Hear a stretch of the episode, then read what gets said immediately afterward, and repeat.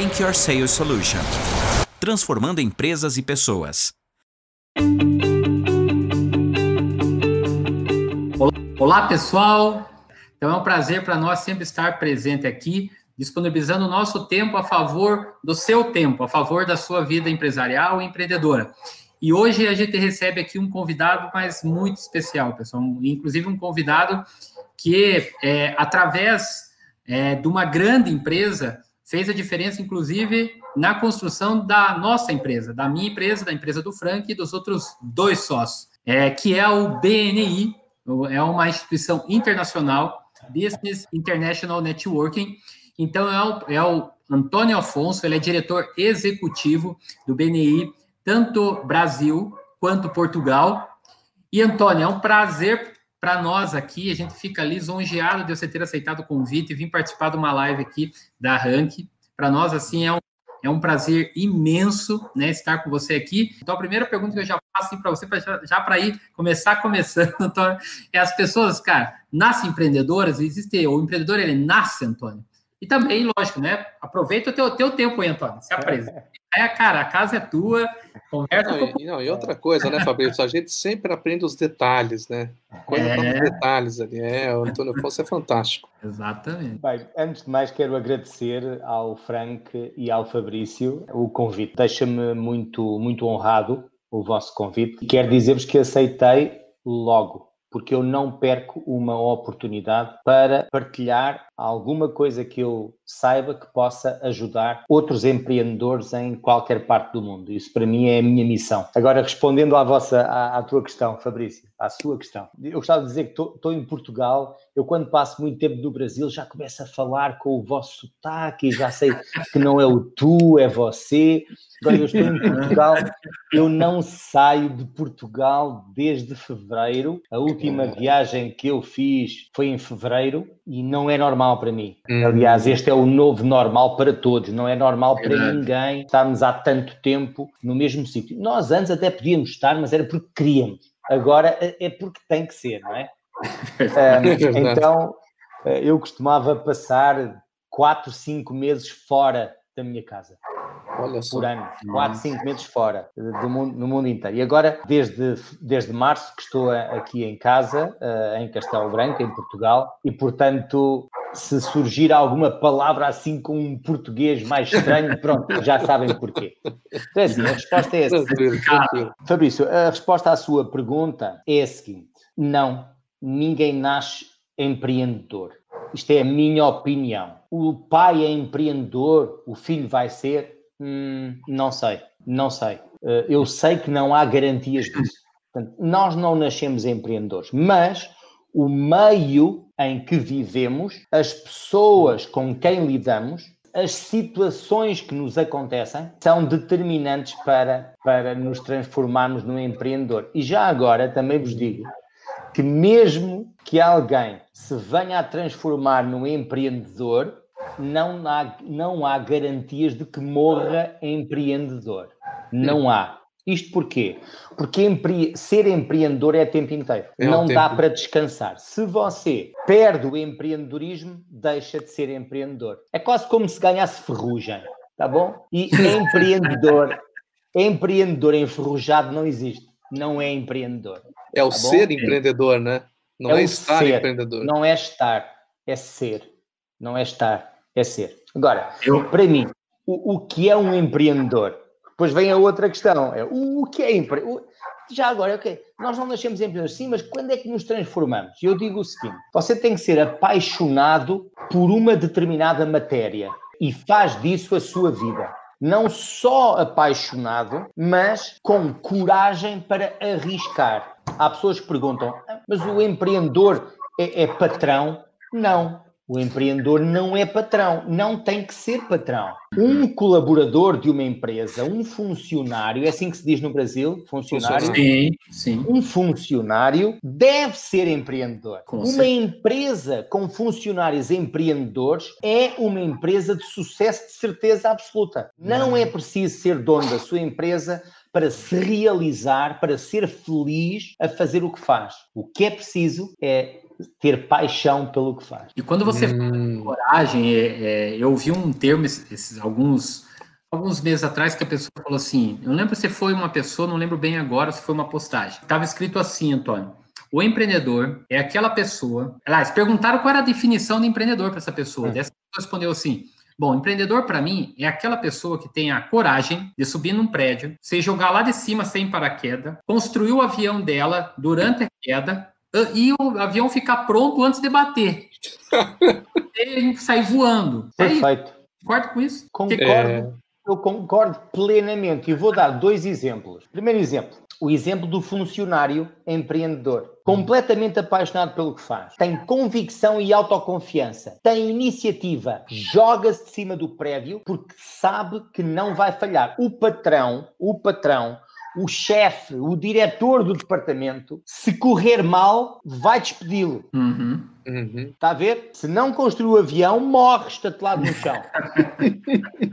Exatamente. Agora, tá? Agora, veja o caso, qual é o risco? O que é que ele está a arriscar? Está a arriscar o seu salário, está a arriscar a sua vida profissional naquela empresa. Se calhar está a arriscar quem é apaixonado faz isso. Faz isso. É indescritível. Você, um empreendedor, vê aquilo que os outros nem conseguem sonhar. Ponto. É. Ponto.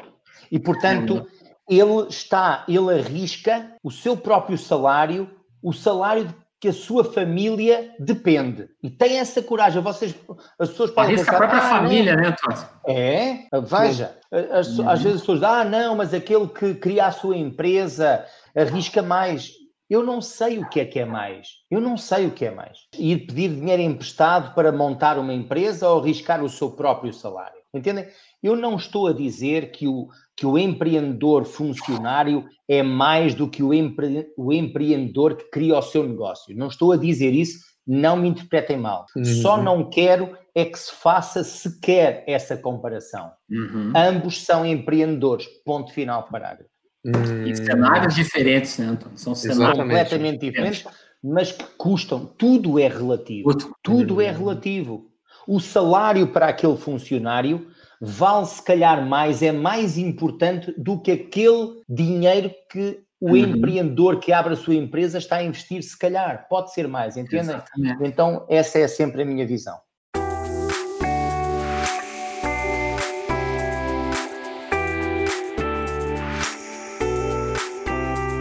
E me diga uma coisa, entrando um pouquinho nessa questão de conexões, o empreendedor tem que ser. Aí entra nessa questão, como é que é, é, é essa questão da conexão, aumentar? É, o empreendedor tem que ter essa, essa pegada também, a, tem o arriscar, mas como é que isso envolve as conexões para negócios, parcerias? É nesse é. sentido né, que é importante. Frank, o mundo, o mundo está cheio de empreendedores visionários com ideias extraordinárias que são fracassos, autênticos fracassos comerciais e que fecham as suas empresas. E porquê? Porque não basta você descobrir o produto ou o serviço. Você tem que encontrar o mercado e atrair o potencial cliente. É tá? Portanto, vamos lá ver, onde é que entram as conexões? As conexões entram isto é, uh, Frank, isto é, vocês desculpem o que eu vou dizer, eu agora vou dizer, isto é básico, mas uhum. não estou a dizer que quem não sabe isto é básico, está bem? É... Estou a dizer que isto é okay. é básico. E agora eu vou, eu vou explicar, e depois provavelmente as pessoas que nos estão a ouvir vão dizer assim: puxa, cara, é mesmo verdade, eu nunca tinha pensado nisto, tá? Mas é básico. Aliás, já com certeza todos ouviram dizer variedíssimas vezes: o segredo está nas coisas mais simples, no detalhe mais ínfimo das coisas, tá bom? Hum. E então, veja o seguinte: vamos pensar numa empresa que uh, produz determinado. Imaginem uma empresa que produz um brinquedo muito inovador. Vamos pensar nisto, ok? Uhum. Temos um empreendedor que é muito bom em robótica, em automação e cria um brinquedo extraordinário. E então ele, o que é que ele faz? Vamos ver uma coisa. Ele tem o produto espetacular. Ele sabe, ele está completamente apaixonado por aquele produto. Aquele produto é a loucura total.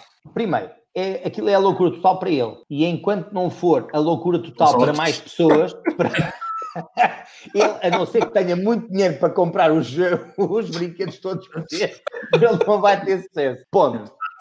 Então, eh, ele das duas, uma. Ou tem uma estratégia de marketing muito grande, investe na internet e acreditem que para ter muito sucesso é preciso investir muito. Né? Não, não entramos. Eh, às vezes as pessoas dizem, ah, Rio, basta, basta 100 dólares por mês. Não, não basta nada 100 dólares por mês. não, é assim, não é assim que nós conquistamos, não é assim que nós vamos de, de local a global. Não é assim. Não é assim que vamos. Júlio, nós temos que fazer o quê? Nós temos que conseguir, ou investimos muito dinheiro e pronto, e estamos sozinhos, e temos capacidade para tudo, para, para a parte logística, para, para tudo, ou então nós ficamos por aquilo que somos muito bons a fazer, que é a produção, encontramos o canal de distribuição. São quê? São parceiros que vão fazer a distribuição. Basicamente, aquilo que eu estou a falar é o quê? Nós precisamos de encontrar compradores. Uma indústria tem. Quais são os compradores da indústria? São outras empresas que vendem ao consumidor final. Portanto, há uma relação B2B, business uhum. to business, empresa para empresa. E, portanto, quer dizer que ele tem que procurar empresas. Se fosse outro tipo de produto, tinha que procurar consumidores finais, tá bom? Então agora estamos a falar de uma empresa que adota uma postura que para ser, para ser bem sucedido comercialmente tem que relacionar-se com outras empresas. O que eu vou dizer a seguir é exatamente a mesma coisa se for com pessoas, tá bom? Eu depois posso dar um outro exemplo. Então, o que é que, e porquê é que eu dizia que isto era básico? É, básico é o seguinte: a empresa A não se relaciona com a empresa B sem pessoas. Não dá. o que é uma organização? Uma organização é composta por pessoas que têm determinadas funções e fazem com que essa organização seja uma organização, porque senão não é. Tá? É, eu, eu, empresa. É, exatamente. Então, quer dizer que tem que se procurar criar relações entre pessoas de organizações distintas. Aí vêm as conexões. As hum. conexões são entre, empre... são entre pessoas, não entre empresas. As conexões entre empresas são, eu costumo dizer, efêmeras. São, duram pouco tempo. Porquê? Porque não estão baseadas em relações de confiança. Uhum. E não há confiança entre coisas, há confiança entre seres humanos, tá bom? Uhum. Então, o que é que acontece? Esse alguém dentro da organização tem que ser responsável por criar relações, criar conexão com outras organizações com as quais vai estabelecer uma relação comercial. Compreendem? É exatamente Sim. isso. E agora, Empresas que fabricam brinquedos há milhares, há milhares, mas eu costumo dizer que também há milhões de crianças e milhões de adultos que gostam de brinquedos. E milhões de adultos que são crianças. Exatamente, é. são crianças. É. Agora, ah, sim, isso também há. Isso também há, mas se calhar eles é. nem, nem, brincam com brinquedos, só fazem, só, é. só, só, só comem bala, né? Só comem bala. É. Ó, tem um brinquedo aqui, ó. Boa, pronto. Mas isso é um adulto que gosta de brinquedos. Nós não devemos matar a criança que está dentro de nós nunca, porque nesse dia deixamos de sonhar. E então acho muito bem, Franco, subiu mais uns pontos da minha consideração porque tem aí um brinquedo. Então, então vamos lá ver. temos que criar essa, temos que criar essas relações, temos que as procurar. Eu costumo dizer o seguinte, e agora estamos numa época complicada. Esta pandemia, este Covid, veio trazer muita incerteza. E incerteza é algo, a incerteza está para o mercado, está para a economia, como o vinagre está para o azeite. Não combina, tá? Não, não liga, não é possível. A incerteza cria um déficit de confiança no mercado e o déficit de confiança no mercado faz, faz tudo ficar frio. E então, vamos lá ver. Aquilo que, a mensagem que eu vos queria falar em relação a isto é que, mesmo em épocas de crise, não há uma empresa, uma, a nossa empresa, uhum. não consegue satisfazer nem 1% das necessidades do mercado. Então, esta é a primeira boa notícia que eu dou a todos quantos nos estão a ouvir. O mercado é muitíssimo maior do que aquilo que você consegue aguentar. Uhum. Então, por favor, foque em conseguir aquilo que precisa para ter sucesso. E aquilo que você precisa para ter sucesso é muito pequenino face às oportunidades que estão aí. Então, uhum. é sempre este pensamento positivo de esperança que é alimentado por aquele fuel, por aquele combustível, um combustível inesgotável que se chama paixão por aquilo que você faz. A paixão atrai aquilo que você precisa, porque lhe dá características, dá-lhe poderes de super-herói. Eu vou agora lançar um livro que tem a ver com isso. Ah, que legal, legal. Como eu já disse muitas vezes, olha,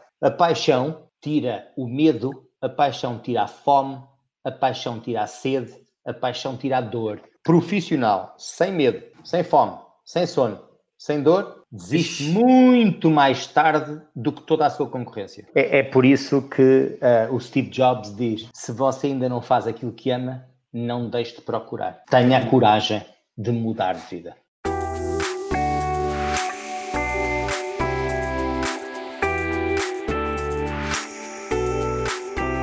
E é o que falta muito para as pessoas. É, nós estávamos falando esses dias. As pessoas elas desistem muito fácil e sempre estão colocando a palavra difícil, né? Então não é difícil. É, não é, é difícil. Não é difícil, é desafiador. As pessoas precisam entender isso, que é desafiador, é um obstáculo. Tem pessoas que vencem obstáculos do tamanho de montanhas e vencem, porque hum.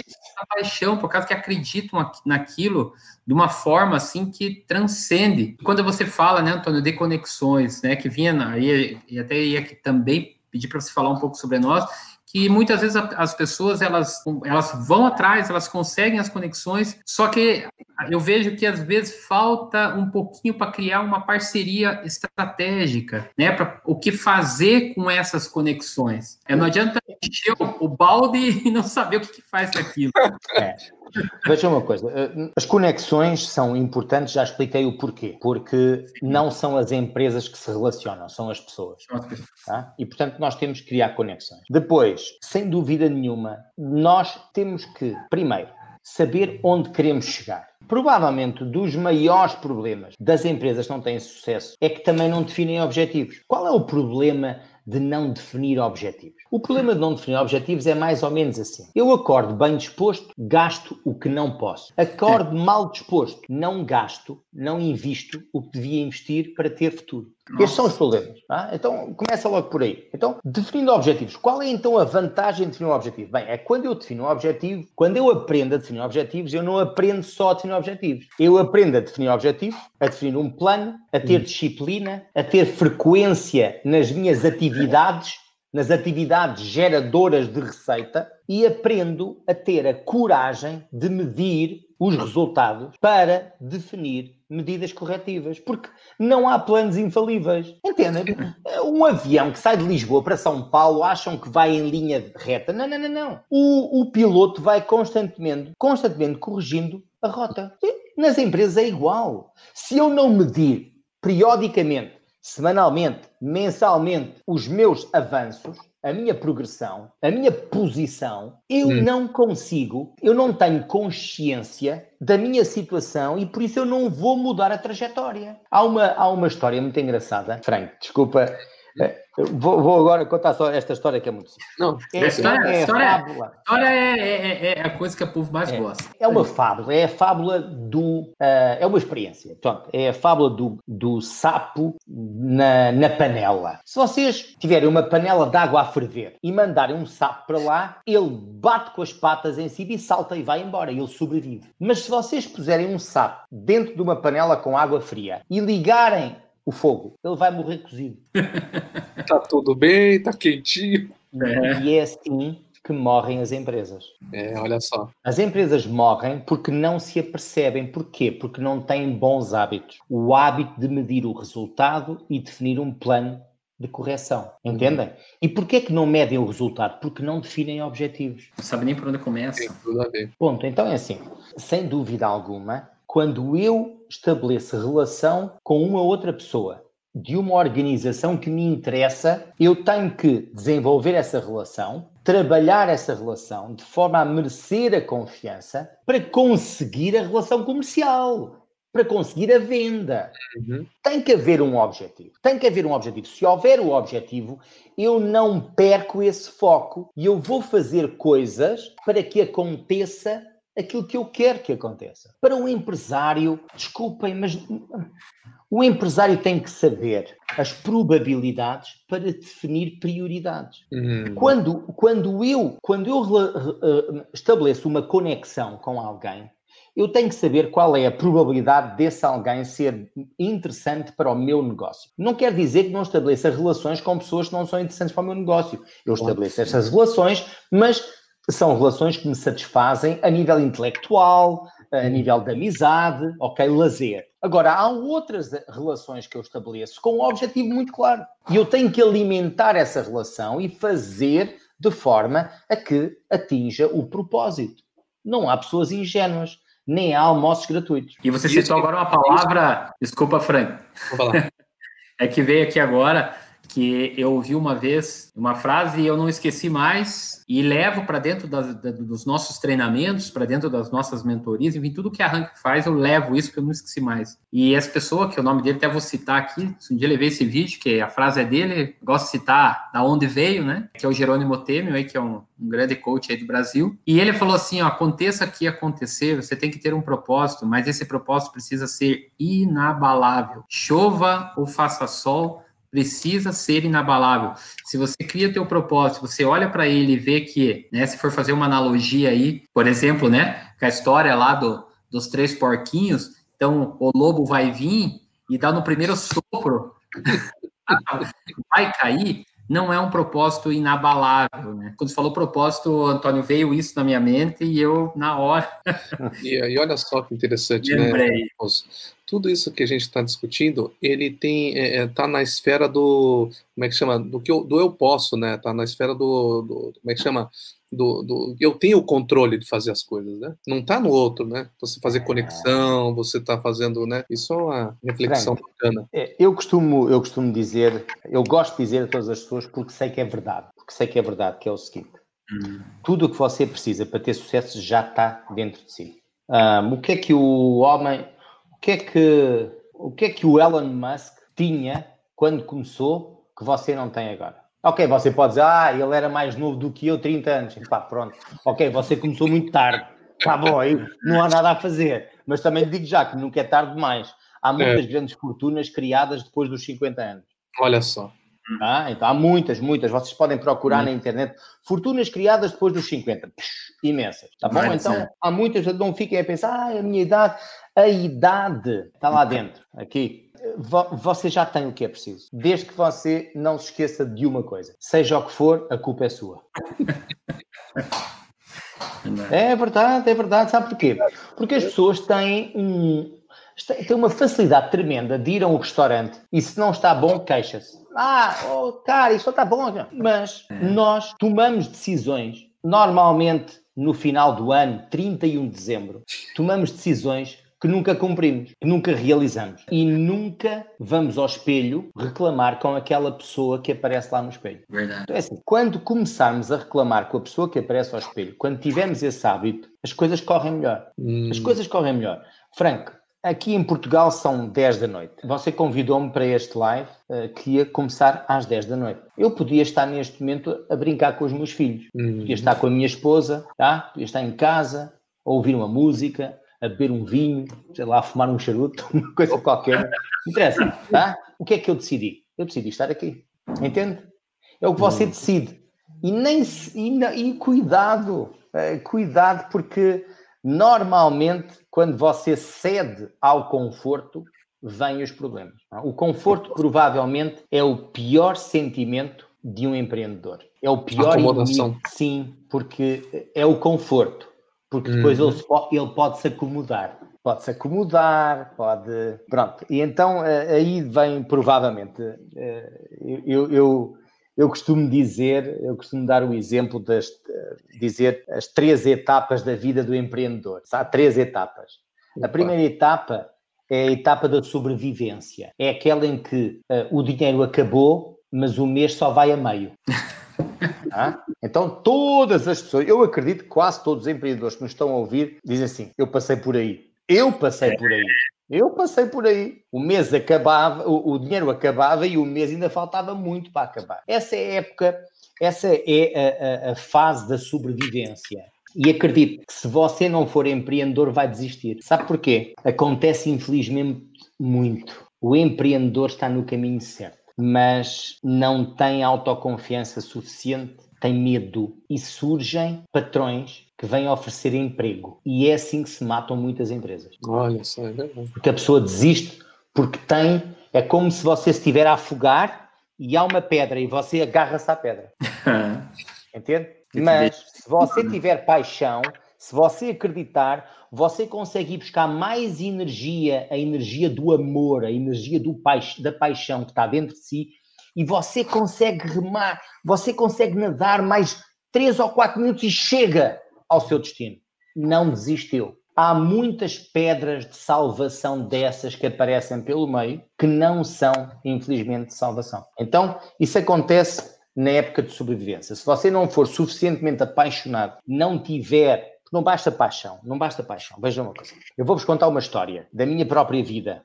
Quando eu era pequeno, eu tinha 11 anos. Eu tinha 11 anos e eu acredito que o meu empreendedorismo tenha nascido aí, 11. Eu sou independente financeiramente desde os 14 anos, tá bom? Não precisava, os meus pais eh, sempre tiveram lá, se eu precisasse, estava, mas eu não preciso de dinheiro desde os 14 anos. E eu pedi, com 11, pedi um computador ao meu pai, um ZX Spectrum que era, um, era só um tecladozinho que se ligava à televisão, um leitor de cassetes,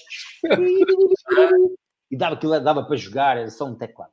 Era tipo assim, este é o meu teclado, mas imaginem que era só assim, era só assim um bocadinho, está bem? E preto. E então, uh, e o meu pai disse, não posso, filho, não posso. Mas o meu pai era contador e ele tinha um computador que uma grande empresa lhe tinha emprestado para ele fazer contabilidade em casa, ok? Que ele trabalhava numa empresa de materiais de construção, blocos, vigas de cimento, e uh, uma empresa emprestou-lhe para ele mostrar a empresas para ver se compravam computadores. Portanto, a troca, ele em vez de ganhar uma comissão, ele hum. tinha computador para fazer as, as contabilidades. O meu pai não era vendedor de computadores. E então ele disse: Olha, filho, mas eu não posso dar o ZX Spectrum a você, mas você pode trabalhar no meu computador, no computador do escritório, quando o pai não, quando eu não estiver a trabalhar, quando o papai não estiver a trabalhar. E deu-me uma caixa de disquete, porque esse computador não tinha disco. Atenção, pessoal, agora no vosso telemóvel, no vosso, neste telemóvel que eu tenho aqui, neste, há mais capacidade de processamento do que na minha cidade toda em 1983, tá bom? Na cidade toda, os computadores todos juntos tinham menos potência do que tem este telemóvel. E então, disquetes. Só que o problema do computador do meu pai é que era de fósforo verde. Eu não sei se vocês sabem o que é isso, ninguém se calhar sabe, mas era, o ecrã era só preto ou verde. As letras eram a verde fluorescente e o fundo era preto. E então não havia gráficos, era só letras. Era e letra... Portanto, assim, caramba, como é que eu vou conseguir jogar aqui, né? e deu-me dois livros. Um deles era de programação em M Basic. Em M, Basic. Uhum. M Basic. Microsoft Basic. Microsoft MS Basic. Exa é. Exatamente. E então o livro era em inglês. Eu tinha 11 anos, eu não sabia falar inglês. Mas sabem que eu aprendi a programar em 4 meses, sozinho. Sabem porquê? Não era paixão ainda. Ainda não era paixão. Mas eu queria muito jogar como os meus amigos jogavam nos computadores deles. E eu, e eu sabia que, então eu comecei a experimentar, a experimentar, a experimentar. Eu copiava do manual, punha ali, depois mudava uma coisa aqui, mudava outra, via a diferença. E eu com 11 anos, pau, pau, pau, pau, pau, pau, pau sei. Até que um dia, ah, e tanto isso é tentativa, erro, tentativa, erro, tentativa, erro, sucesso, tentativa, erro, sucesso. Estão a ver? Isso faz o quê? Faz crescer dentro de nós a confiança, a autoconfiança. Hum. Faz depois vir a resiliência. Porque Exato. primeiro é teimosia. Entenda? Depois é resiliência, uhum. tá? Mas claro que tinha que ter paciência. É uma coisa que eu por acaso uhum. tinha. Se eu não tivesse, eu tinha desistido. Se o motivo pelo qual eu queria aprender fosse fraco, eu não tinha conseguido. E o meu motivo era forte. Entendem? Já agora eu vou dizer porque é que ele era forte. Porque quatro anos antes, ou três anos antes, o meu pai, quando eu tinha oito anos, disse-me assim, num sábado: Olha, filho, o pai gostava de um dia ser conhecido como o pai do Lito. Era assim que ele me tratava. Eu não sou. Para ele, eu não era o António Afonso, eu era o Lito. Todos vocês, que calhar os vossos pais também tratam por outros nomes. O meu nome não digam a ninguém, não digam a ninguém, o meu nome era Lito. E então o meu pai disse: Olha, eu gostava muito de um dia ser conhecido como o pai do Lito. Eu não queria que você fosse conhecido sempre como o filho do senhor Afonso. E isso também foi uma coisa que ficou dentro de mim. E, e quando ele me deu aquele desafio com as disquetas, eu achei que também era uma oportunidade para eu provar, entendem? Então, uhum. eu provei. Há um dia, eu vou terminar a história já, há um dia em que aquilo estava a correr tão mal, tão mal, que eu dei um murro no teclado. Pau, pau, o teclado. Puxa, cara, imagina, aquilo não estava, o manual era em inglês, aquilo não funcionava, pau, pau, pau, pau. Parti aquilo tudo. Bem, não parti porque o teclado era de ferro. o teclado, teclado era de ferro. Antigo, né? Eu vou mandar, Frank, eu vou mandar uma fotografia do computador para você, para você ver, porque eu ainda tenho esse computador. E então, quando eu dei aquele estalo, apareceu um risco verde no ecrã. E eu, espera, espera, escuta, escuta, espera. Afinal, não são só letras, isto também faz riscos. Fabrício e Frank, eu passei duas semanas praticamente, a bater no teclado, devagarinho, para perceber o que é que era preciso para entrar no modo gráfico, porque não estava no manual. Eu não tinha dinheiro. Eu vivia numa cidade do interior de Portugal que tem 20 mil habitantes. Não havia nenhuma loja onde eu pudesse comprar. Ali havia, havia uma chamava-se Europa América, a, a papelaria, a livraria, mas os livros custavam uma fortuna e era só por encomenda. Eu não tinha, entendem? Para terem uma ideia, um livro, naquela altura, um livro técnico custava qualquer coisa como hoje 50 dólares. Oh, é. Entendem? Era uma fortuna. Os livros eram, técnicos eram uma fortuna, tinham vir da América, não havia hum. aqui. Estamos a falar em 1983. Uhum. Cuidado. E então eu descobri. Eu, dois meses depois, fiz o meu primeiro CAD, o meu primeiro programa de fazer quadrados triângulos, retângulos, circunferências. Mas não se esqueçam que eu tinha 11 anos. Aliás, 12 na altura. Eu ia aos, aos livros de trigonometria das minhas irmãs, que eram mais velhas, eu tenho três, perguntava-lhes como é que era e depois aplicava aquelas fórmulas e pronto, e aquilo surgiu. E como eu ia tendo progresso, eu ia acreditando cada vez mais. Então foi assim que surgiu o meu empreendedorismo. E eu comecei a trabalhar para médicos, eu apresentei o meu primeiro software num congresso para mais de 500 médicos em 1988. Eu tinha 16 anos. Hoje, infelizmente, hoje faleceu o diretor, o médico que acreditou em mim e me deu a oportunidade. Acreditou num rapaz com 16 anos para fazer esse software. E infelizmente hoje uh, o doutor Castelo Branco da Silveira faleceu, era uma pessoa fantástica, a quem eu muito agradeço e estou eternamente grato. Pela a gente nunca esquece, né, Antônio? Aquela pessoa não, que é. o começo da vida do empreendedor, a gente parece que reza todo dia, né? A gente fala, pelo amor de Deus, alguém acredita em mim, alguém acredita. Já falei muitas vezes para o Frank e falar aqui para o pessoal aproveitar a oportunidade também. Às vezes as pessoas têm medo de fazer essa abordagem naquelas pessoas que são estratégicas para ela. E ela tem medo de ir até aquela pessoa. Eu falo, gente do céu, ele tem dois uhum. duas pernas, tem olho, ser braço, olho, nariz, porque é igual você. Hoje as pessoas valorizam a coragem. Você pode, é, é, seja, eu costumo falar assim, peça a permissão e vá até ele, que ele vai ser paciencioso com todos os teus erros. E ouvindo você contar aqui é, toda essa história, uhum. muitos empreendedores que estão aqui nos ouvindo, tem até aqui o, o José Ricardo Ananias, eu tive conversando com ele, está aqui na nossa live, ele já uhum. E ele, ele, ele criou um projeto, ele criou um projeto, um projeto bem complexo, onde esse projeto complexo, as empresas de marketing digital viram muita dificuldade, ele solicitou várias, e todas, quando olhavam para o projeto dele, pulavam fora. E como ele acreditava demais, ele, ele fala, ele fala assim que um dia ele vai ser estudado, ele fala. ele estudava, o Ananias fala. E aí ele falou assim, Fabrício, eu fui na empresa X, comprei um curso lá que nele colocou de 2.800 horas, mergulhei naquele curso, aprendi tudo e fiz o que eu queria e lancei meu projeto. Então, hum, é assim, é uma história assim que é muito bacana.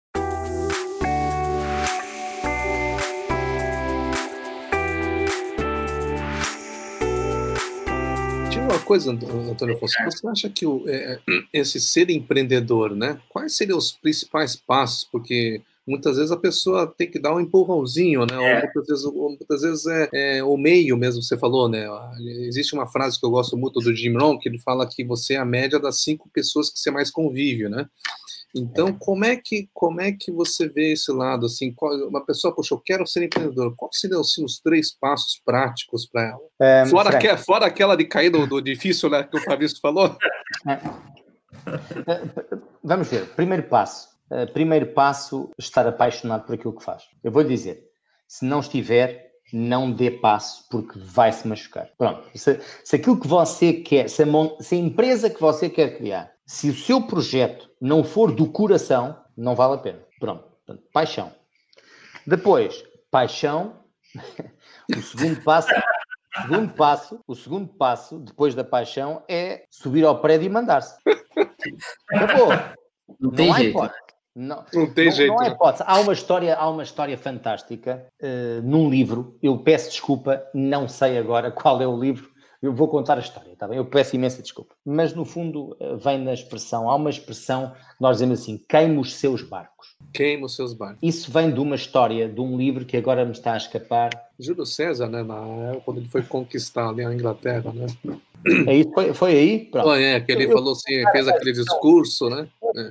Vou, vou contar a versão não histórica e caricaturizada, tá bom? Uhum um grande, um grande guerreiro que vai com os seus uh, com, com, com, o seu exército para conquistar uma ilha. Só que os, o povo dessa ilha era um, é, a, a, história se calhar não é assim, mas esta é a minha história, tá bom? Depois há aí um livro que conta uma história. esta, esta é a minha história, porque faz a caricatura certa, é assim. E ele foi lá com o seu. O seu mas uh, o povo dessa ilha era muito guerreiro, era muito feroz, era feio, era monstruoso, tá? E então aquilo que contavam desse povo ainda era maior e nós transformava em mais guerreiros, maiores, tipo homens com 5 metros e meio de altura, nós sabemos que nunca existiram. Portanto, então, o que acontecia é que quando chegavam, ele queria chegar lá e ganhar. Primeiro, ele sabia que não há homens com 5 metros. E o que é que ele fez? Ele faz um discurso incrível e mandou queimar os barcos. Isto é, aquilo era uma ilha. Das duas, uma. Ou eles venciam aquele povo, ou eles ganhavam a guerra, ou morriam, ou ficavam prisioneiros, porque não, não havia forma de voltar para trás. Portanto, a ideia aqui é queima os barcos. Queima os barcos. Queima os barcos. Queima os barcos. Uh, se você está apaixonado agora, queima os barcos não quer dizer seja louco. Não é isso. Imagine, você trabalha numa empresa, é apaixonado por uma determinada coisa acredita que é capaz de transformar essa coisa num negócio. Você pode começar com um part-time. Eu estava a falar no início desta, desta uhum. conversa, eu estava a dizer que o, eu tenho um produto que é o Reporting to You, que hoje está em 40 países. Esse produto, eu vou dizer o que é queimar os barcos. Eu, na altura, era sócio, e ainda sou, da minha primeira empresa, não é? da Net Sigma. E nessa altura nós tínhamos tido um projeto que ia ser milionário e deu, e deu um buraco tremendo uh, com uma multinacional que vocês aí no Brasil também conhecem. Uh, nós éramos para faturar em, 2000 e, em 2004 cerca de 3 milhões, 3 a 4 milhões de euros, investimos 3 anos no desenvolvimento dessa plataforma e depois acabámos por faturar 250 mil que não deu para pagar as despesas. E eu tenho essa ideia dentro do. E eu tenho essa ideia para esse produto, para o Reporting to You, e o meu sócio diz: pá, desculpa, mas eh, não podemos produzir. Nós neste momento não temos hipótese. E eu trabalhei todas as noites em minha casa, que eu não tinha escritório em casa, na sala, na, na, na cadeira da sala de jantar, programei sozinho a primeira versão desse software. Demorei dois anos. Eu dormia três horas por noite. Ok? Dois anos. E provei que era um produto. Hoje, esse produto deu origem a uma outra empresa, não é a NetSigma, e esse meu sócio é meu sócio igual. Nós temos a mesma cota. E vocês podem dizer assim: puxa, Afonso, você é o Papai Noel? Eu assim, não, eu não sou o Papai Noel. Eu fiz a primeira versão. Não é uma versão uh, perfeita. Não era uma versão perfeita. Era um protótipo. Eu provei o meu ponto de vista. Mas eu precisava da ajuda do meu sócio para conseguir terminar.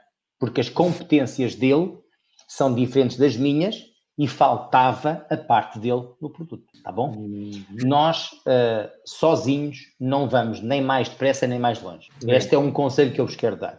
É verdade. Porque há quem diga, ah, nós uh, sozinho vamos mais depressa, mas acompanhado vamos mais longe. Não, nós acompanhados vamos mais depressa e mais longe. Mais depressa, mais longe. Ponto final. Velocidade. A velocidade nos negócios não tem nada a ver com sozinho. Aliás, todo o contrário. A velocidade nos negócios aparece quando você ganha a capacidade de delegar. Até você ganhar a, a, a capacidade de delegar, e para ganhar essa capacidade é preciso ganhar a luta contra o ego, o Olha seu ego. É o seu ego. Você isso. tem que delegar, você tem que delegar para ganhar velocidade. Você não ganha velocidade sozinho. Não ganha. Tá bom?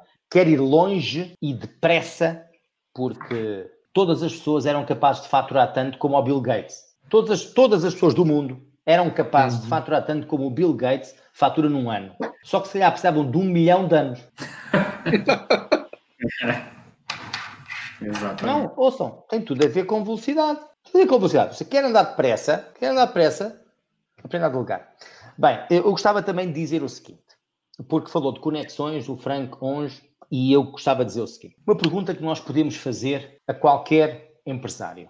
Isto para provar a importância das conexões, das relações, a importância de um tema que é muito, que me é muito querido, que é o networking profissional de referências.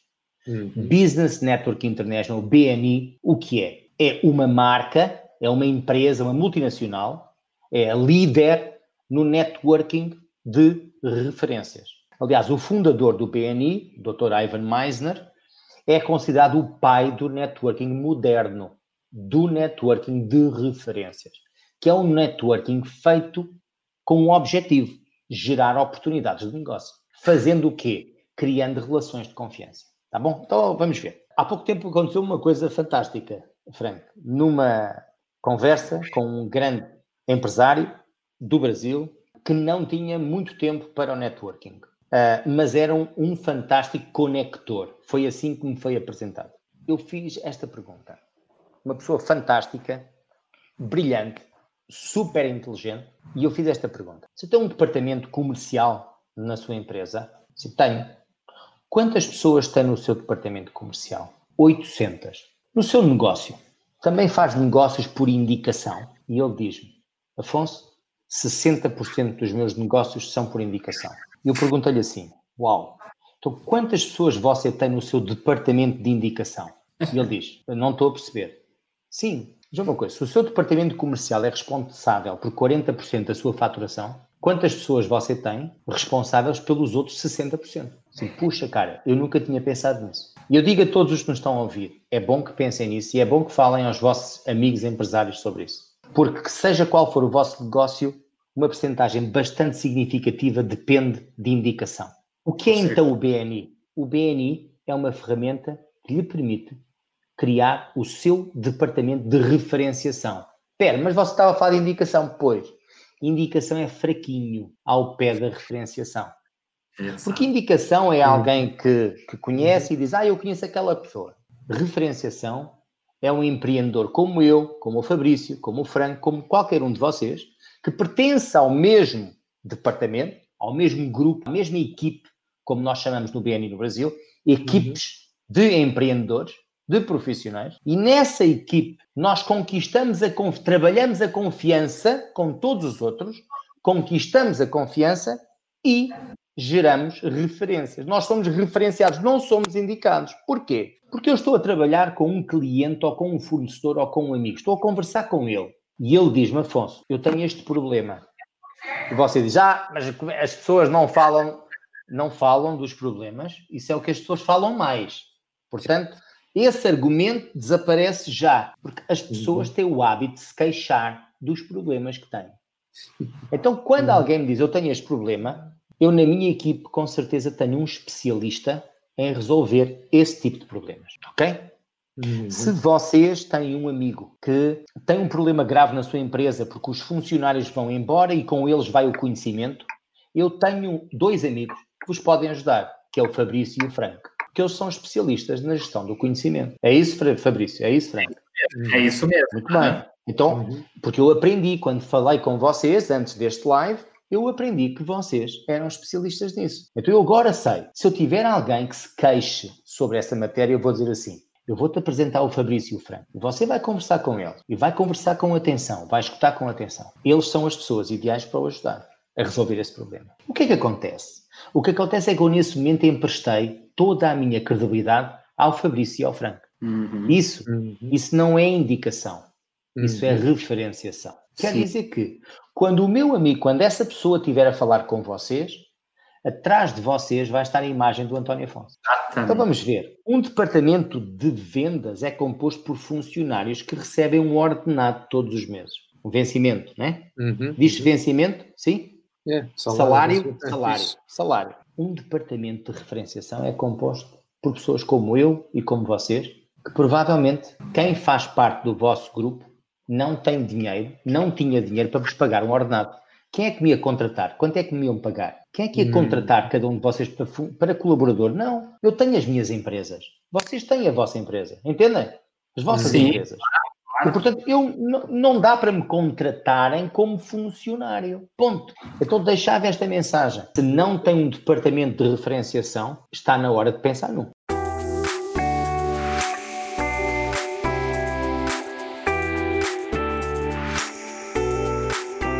Além de todo esse processo, pessoal, que eu e o Frank somos exemplo do que o Antônio trouxe para nós, o que é o BNI hoje, a importância que essa organização já trouxe aí já, já para muitas e muitas pessoas e organizações, as conexões que nascem ali dentro, muitas empresas nasceram ali dentro, muitas empresas nasceram de uma, de uma referência, de uma conexão que foi feita entre duas. Então, pessoal, é, se liga nisso, pessoal. Se liga porque ficar aí sozinho sofrendo, ninguém merece. É verdade. É, assim, já estamos no finalmente, né, Fabrício? Uhum. Que mensagem que você, antes da mensagem, é, Antônio Foncoso, eu, quando, quando acabar isso aqui, quando vier aqui no Brasil, né, você gosta de comida japonesa? Eu ou... adoro, adoro comida japonesa. Então já está marcado, né, Fabrício? Né? Vem aqui, nós vamos lá, vamos, vamos jantar uma comida japonesa aí para a gente Vai. poder celebrar essa um, nossa. Eu, eu, conheço um bom restaurante em Curitiba, mas eh, só lá posso ir de vez em quando. Ah, mas está tá convidado, hein? Está convidado. Mas vamos lá.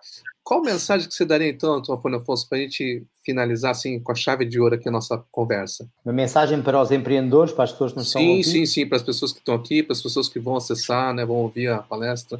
Um, o conselho que eu posso dar é que acreditem em vocês próprios. Se o que fazem é aquilo que vos apaixona, é aquilo que vos faz levantar todos os dias com um sorriso da cama, então acreditem, acreditem e trabalhem muito. Mas por favor, não estejam sozinhos. Como o Frank disse, referiu, nós somos a média das cinco pessoas com que mais nos relacionamos. Não queiram ser a pessoa mais inteligente do vosso grupo, a pessoa mais esperta, a pessoa com mais sucesso. Isso não é bom quer dizer que você está mal rodeado, tá bom? Você tem que estar, vocês têm que estar, você tem que estar num ambiente, nós temos que estar num ambiente em que possamos partilhar e possamos aprender. E não há nenhum ambiente melhor que um grupo de empreendedores. Porque, como eu disse, há três etapas. A primeira etapa é a sobrevivência, a segunda é a estabilidade e a terceira é a abundância. São as três etapas do empreendedor da vida do empreendedor. Portanto, vocês precisam sempre de ter alguém que esteja na etapa seguinte, ou se vocês estiverem na última, todas as pessoas que estão nessa etapa têm experiências diferentes e vocês podem continuar a crescer. Nós crescemos e aprendemos até morrer. Tá bom? Então, muita força, muita força e nunca se esqueçam, por maior que seja a crise, vocês não têm capacidade para suprir nem 1% das necessidades do mercado. Há é sempre não. oportunidades para vocês. Tá bom? Legal, Antônio Afonso. Olha, mais uma vez, né, Fabrício? Obrigado pela, pela aceite aí. A gente está e estamos aguardando, hein? Vindo para cá. Ó, Combinado, um, abraço. um forte abraço. Boa noite, então, Obrigado. então. Tá, tá, assim, nós precisamos encerrar com chave de ouro, né? Obrigado, Antônio. Obrigado, pessoal que esteve conosco aqui. Então, muito obrigado, Antônio. Obrigado, pessoal aí. E estar conosco no canal. Muito obrigado, pessoal. Até mais. Obrigado. Tchau, tchau. Obrigado. Tchau, tchau. Rank Your Sales Solution transformando empresas e pessoas.